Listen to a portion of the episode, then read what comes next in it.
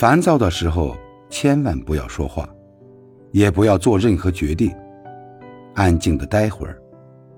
成年人的烦恼和谁说好像都不合适，要学会自我消化，想开，看开，放开，不为难自己，不盲目较劲，尽力了就够了。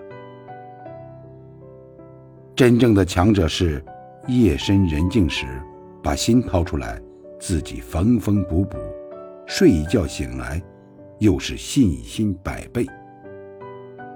自渡是一种能力，渡人是一种格局。活着就该逢山开路，遇水搭桥。睡前原谅一切，醒来便是重生。